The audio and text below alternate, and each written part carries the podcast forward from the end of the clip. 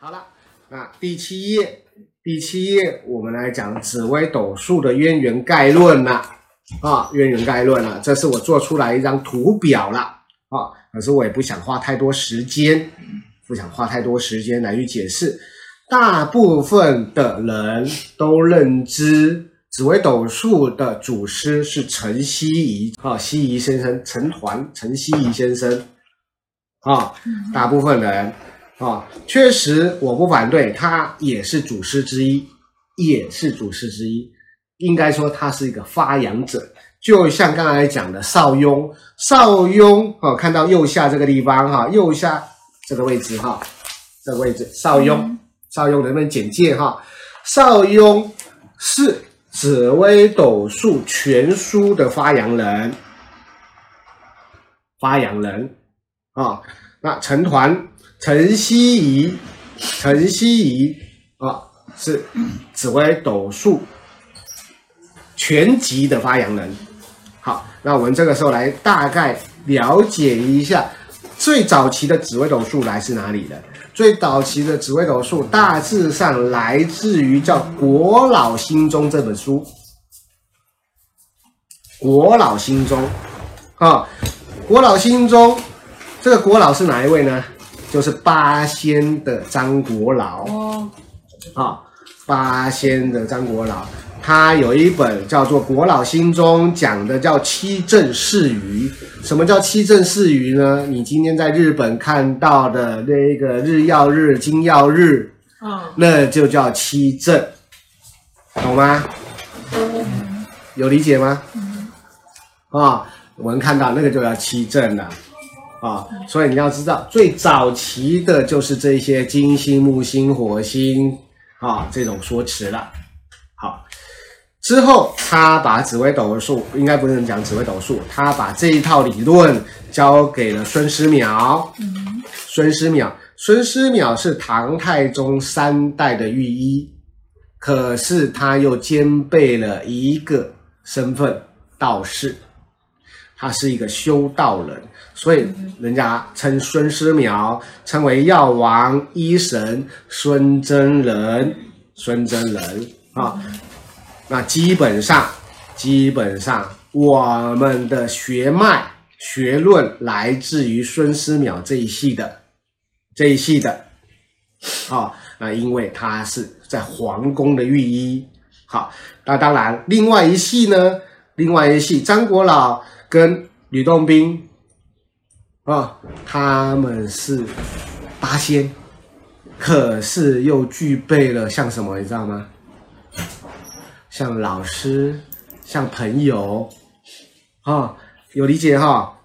他们像一个老师，像朋友的关系，所以他们的学术学论是互通的啊。所以纯阳吕洞宾啊，学了这套理论以后。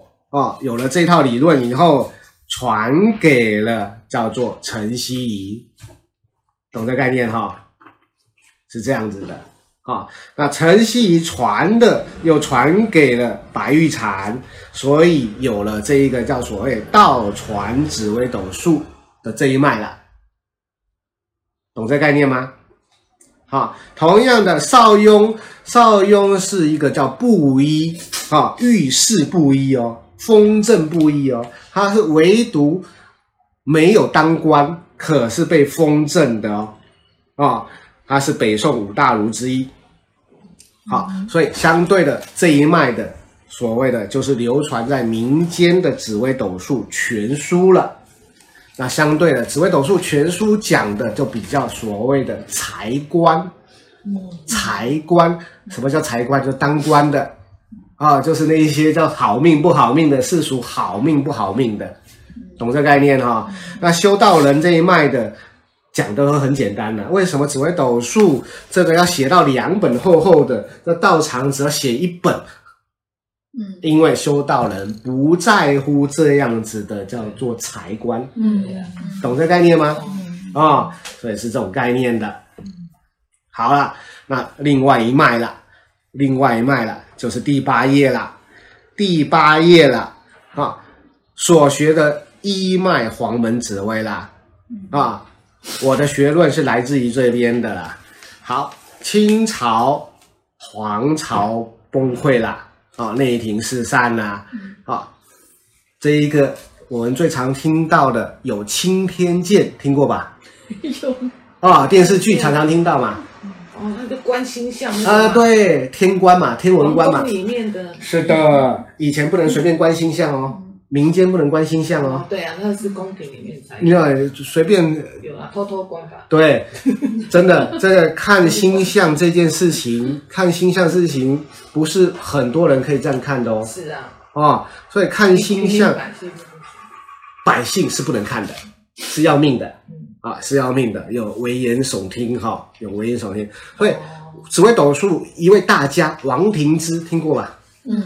好，王庭之。啊、哦，王庭之不是本名，他姓谭，啊，呃，谭喜勇的样子，啊，呃，应该没记错的话，啊，忘记了，反正他王庭之，他他的名声大过于他的本名，啊，那紫微斗数会造成港台大轰动，也各位跟这位名师大家啊有很大的关系。很大的关系。那当然，在这中间，他们也牵扯到了所谓的兄弟、师兄弟啦，或者门派、呃门户之见呐。那当然，这是一个很可惜的一件事情啦。啊，那另外一个呢，在宫廷里面有一脉是宫廷御用医了，御用医了。那刚才讲了，孙思邈是宫廷御医，孙思邈他的医术很厉害嘛，对不对？啊、哦，他称为称之为药王医神孙真人了。同样的，这种叫悬丝把脉，对不对？这种神乎其技，他当然可以啦。可是你要知道，他的同僚未必能够啊。啊、哦，他的同僚未必能够这么样的。神奇的一个医术啊，嗯，啊，好啦，他懂了这个叫紫微斗数，又在念于同僚情谊，所以这个暗暗的把紫微斗数流传在他的御医情里面，的同袍好了，好，当然还包含有他的学生呐，好，所以要知道紫微斗数最原始本质，在所谓医脉论来讲的话，是看病用的，嗯，是看病用的。不是给你们看运用的，有理解哈？只是因为运这个东西的后后天呈现好了，或者世俗运用好了，太过普遍了，所以大家都忘记那个本质了。它的本质基本上啊，每这个是公主啦、皇后啦，哎，把个脉、摸个手，可以吗？这个吐吐舌头，有失威仪吗？对不对？那你说要怎么避病呢？那医不好，脑袋又要掉，对不对？好，紫微斗数是一个叫情志学、心理学，推给天上，对不对？不是推给天上，它借由你的情志，你是忧郁的，我药要下重一点，嗯，才能够推动那个药。你那种叫做你是乐观的，我要轻一点，不然吃了会过度。哦，是用，是配药用的，下药用的。懂这概念吗？是下药用，是医病用的，是一种医病用的，是一种叫，比如说借由紫微斗数可以了解心性嘛，志向嘛，嗯，对不对？那这个时候下药是不是很准呢？嗯，对不对？哦，不要配的太凶了，啊啊，同样的，我所知道的，我所知道的是一个一脉论呢。好，这一个在黄这个清皇朝。崩灭的时候呢，东灭的时候呢，哎，我的祖父帮我的爸爸找了一个叫御医，叫黄御医啊，什么名字我那时候没记下来，很可惜，嗯，很可惜，我爸我没有，我爸爸曾经讲过了啊，他的师父是谁谁谁啊，那我只听到他的他有个师兄啊，叫青云啊。我爸爸叫春风，啊，这个是真实的名字哈。不是你说你爸爸就叫春风？我爸爸就叫詹春风啊。你是讲真的？真的啊，真的，我没有骗你啊。他的师兄叫做青云呢，那看起来真的很很那个武侠小说哈。啊，我没骗你，真的，啊，这这是真的。我的我的爸爸就叫春风哦，呃，挂在那边了。待会你们可以看哈，那边有我爷爷写给我爸爸“春风无儿”，真的 啊，有理解哈。好，我爷爷帮这个爸爸找了这个，就是那个叫做家教老师，嗯，家教老师。啊，家教老师来讲的话，就是一个黄御医，教他的御医，教不能讲他教他医术。教他医术啊，相对的就从这边听到了紫微斗数这样子的东西，嗯，懂这个概念哈，嗯，好，那我的爷爷呢，在这一个这一个香港啊，开了东华药局啊，也请了这个黄玉医当掌柜，哦，是啊，懂这个哈，哎，这个这个缘分就在这边来了哈，那这个青云青云先生呢，我知道应该是姓林。如果我没有记错的话，是姓林，林青云先生哈。啊，我父亲姓詹，詹天佑的詹啊。啊，呃，詹天佑也是我们唐系的，嗯，叔公，嗯哦，应该讲伯公了，嗯，伯公了。好，所以在这个地方听到了一个叫做一个称之一个叫做类似的口诀，好了。好黄门紫微诀，察其命生，观其吉色，望闻问切，反观命生。好，君臣着实，谨慎琢磨，音译形象，本来面目。啊啊，是一个类类似一个叫做口诀了。那当然，我父亲主要学的是医术，嗯，主要是学的医术啊，算是耳闻术数啊。那当然，我父亲在这一个叫中年的时候啊。那当然有叫做呃失业时期好了，呵 呵他又把这个啊东西拿出来了。不过基本上基本上我们家都是属于风水世家的。是啊，是的，啊，我们家是属于风水世家。那个罗盘是我我爷爷啊、呃、算是创新的。是啊，啊是的，啊所以这待会你们可以慢慢看哈、哦。这个我们家跟宗教跟信仰。有很大的一个叫做因缘，对呀，啊因缘，那包含其中包含了包含了这一个叫做神话故事，我也不反对，可是我不喜欢说，啊，因为说了容易就偏离了一个叫主题，学习的主题了。我从小从小，这是我买的第一本书，这是我买的第一本书。封神，哇，那洪觉他现在好厉害哦！有有，这是我从小封神榜，所以从小我就对这样的一个叫神奇、神奇玄学很有兴趣，很有兴趣。那再加上说，哎，父亲这边能够有一些叫做好玩、好笑啊、哦。基本上我知道的时候，开始接触紫微斗数，哈、哦，是从大概小三、小四那段时间吧。小三小四那段时间嘛，那那个时候，那我画的第一个画也是画二郎神，啊，你有你有理解哈？所以要知道这个缘分，我只能说这个缘分很重。那看来又可以引述到前面文第这一个第二页了，第二页了，我的真言解密这个地方了，得业，得业。那这个德业，我们不反对，就是一个缘分。好，那相对的人，每每个人本来就有所谓的类似前世记忆。好了，好，前世记忆，前世记忆或者是缘分，哦，这种概念。老师用神那个 Hello Kitty 也太，啊。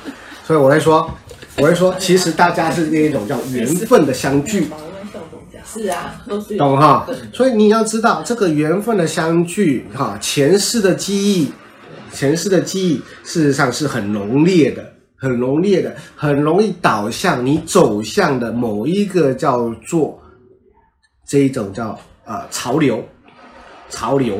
所以相对的，当你抓住这个潮流的时候，你。很容易去掌握自己的命运，懂这概念吗？我们必须坦白讲，坦白讲，很多人心灵的低落，或渴望那个追寻心灵的满足，可是他们的方法错误了，方法错误了，相对的面对了所谓的信仰，啊，面对了所谓道友，那是一个甚至是一个恐怖的，有理解哈？那好，这个台湾邪教特别多，啊，妖道特别多，啊，神棍特别多，那你有你要是这个叫做德业。不够强烈的状态下，人若偏移了，懂这概念哦？那真是一个很危险的。好，那在第八页这个地方呢，我就会说到亦师亦友，黄粱梦渡，玄镜传功，素来斋宗，讲的事实上就是一种叫缘分了。嗯，好，讲的就是这个缘分了。基本上你看哦，吕洞宾跟陈抟。岁数差了多少啊？你有一些哈，那这怎么可能成为师徒呢？可是陈摶又在他自己的传记里面说，吕洞宾祖师曾数来团斋中，哦，形容祖师百余岁而童颜，步履轻骑，顷可数百里，是以为神仙。我跟你讲，各位啊，你们学了紫微斗数之后，你们可能开始会做梦了。真的、啊？做梦了？为什么？好，可是做梦就做梦，不要把它变神通。哦，那为什么一定会做梦啊？因为为什么？因为成团叫梦仙，陈希怡啊，陈希怡啊，叫梦仙呐，他叫梦仙呐。懂吗？啊、哦，会梦仙呐、啊！你们在做梦了，可能你在研习紫微斗数，有想一个问题想不通，想不通的时候，啪，做梦，突然想通了，懂这概念哈、哦？所以你要知道，有时候我们必须坦白讲，所谓的啊，在西藏有所谓的伏藏，有一种叫梦伏藏的概念呢、啊，梦中会开启你的潜能。技能、技术，甚至是记忆，懂吗？哦，不要忽略梦哈，不要看那个叫农历翻开哈，后面哈这个梦见蛇拜土地公，梦见蛇 梦见什么去签几号哈？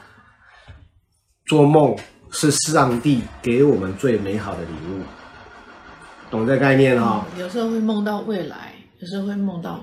是的，以前的事情，是的，前世的记忆是，就是前世记忆。嗯嗯，好，梦很多是前世记忆。嗯，你们不是神通者，不会有预言梦，懂吗？嗯，不会有预言梦。好，那另外有一种梦啊，比如说类似亲人离世，这个不叫梦，那个不叫梦，叫预告吗？呃，不是，就是亲人离世以后啊，几天回来看到了，哦、那不叫梦，嗯，那不是梦。有啊，很常我们他昨天梦到阿公啦、阿祖啦，谁梦到谁谁谁哈，嗯、那不叫梦啊，那人家说托梦托梦，懂吗？啊，那不是，那那是什么？啊，那不属于梦的一种，有理解哈？那是另外一种境界，那你可以称之梦，我不反对，因为我不知道用心里想的，它算是一个叫做潜意识，潜意识。它算是一个潜意识，懂这概念哈。所以，因为我们没办法去分别这样的层次，所以只好用一个“梦”这个字眼来去形容。不过，基本上那不属于梦了，有理解哈？一种想念吧。是的。那另外，梦还有一种境界，我会称之玄境，玄妙的玄玄境啊。这一种境界呢，半梦半醒之间，啊，可是你又知道你自己在干什么。嗯啊，很容易有那个叫自己编故事，自己编下去，一直编下去的那种境界，啊，很容易在学，在这中间学到东西。清明梦呢？啊，也就是类似这种的，类似，类似这种的清明梦，用科学数据叫清明梦的概念了。嗯，有理解哈？所以梦事实上有很多种境界，不是单一境界。可是你要说预言梦，基本上你不是神通者，你没有，你没有资格谈预言梦。可是，是不是梦到那种，就是觉得，哎，这个情境好像你看过有过，对，那个就是通常是前世梦，前世梦。可是是在某一个情境，是觉得你你在那个当下是啊，会有这种，就是那个叫有点像未来梦，对啊，有点像未来梦，好，可是那不叫预言梦，嗯，有理解哈，那只是将来会发生的，然后那种情境梦，哎，这个感觉我好像来过，嗯啊，经历过。所谓的预言梦是什么样子？预言梦就比如说大事件呐，哦，大事件呐，懂这个概念哈？小我可以那个。同样的，你要理理解哈，投身、往生，嗯。啊，投胎这个字眼好了，嗯、大家都以为只有往未来。嗯，对。大家都以为只有往。时间不一定是线性。是的，往生，哈，投胎有可能往过去，嗯，还可能往平行，嗯嗯，要懂哈，所以不要只是一昧的，只是这一种往下、往下、往下哈。不是的，哈，投胎往生不是只有往未来哈，所以有时候我们很多的那种叫哎感受经验，事实上是你曾经经历过而已，懂这个概念吗？好，好，那这个回去呃，这个第八页的这一段，第八页的这一段你们也自己读一读看一看啊，不要再念了，这个念了太累了。啊，那我要告诉你们的，基本上紫微斗数分成三个脉，三个脉论，啊，第一个所谓的世俗儒脉论，啊，儒家的，啊，邵雍这一派的，第二个呢，道家的道脉论，啊，道家道脉论，道脉论很稀少，啊，属于很稀少的一个派别了，好。更稀少、更稀少的，就是所谓一脉论了。那在这一脉论来讲，不是我独家所说的一件啊。尊孙思邈为祖师，在这一个紫微斗数大家，啊，潘子瑜，潘子瑜啊，也是一个相当于超王亭之同期的一个叫紫微斗数，啊，呃。潘安的潘，子子孙的子，鱼三点水的鱼啊，潘子鱼，好，也是以也是以孙思邈为祖师，啊，也为主师的。那据他所说，他的祖师也是一个和尚传授的，啊，他的紫微斗数是一个和尚传授的，懂这个概念吗？哦，好，那这是我们跟人家不太一样的一个叫做学论，学论。那我也不以之不以这个为夸张啊，说说要这个我们跟人家不一样啊。最重要的是，呃，我也不需要去跟人家辩，因为拿不出证据，哦，我也拿不出证据说我要这个学论跟人家为什么不一样，懂这个概念哈？那相对的，哇，我们学这个紫微斗数有没有用？有用。好，有用这件事才是真正最重要的事件了，懂这概念哈？那说，呃，上次上一期的学生说，老师，我们是什么派？我说我们没有派。一旦设定了派别，门户之见就出来了。嗯。啊，我只能说，我们学的是叫紫微斗数，是一门术数，没有派别。我没办法刚才讲派别，可是我们的学论有两个特征。一个是一脉论，一个是皇城论，这两个论调论述而已，懂这概念哈？好，那同样的，上一期有一个同学很可爱啊，我们这个上课欢笑声很多，他说我们就叫欢乐派好不好？好，太好了，太好了哈！所以基本上有时候我要自称啊，就叫欢乐派了，好。就不要那么那么要硬邦邦的啦，什么四沙四化啦、华山啦、青天啦，那个太累了。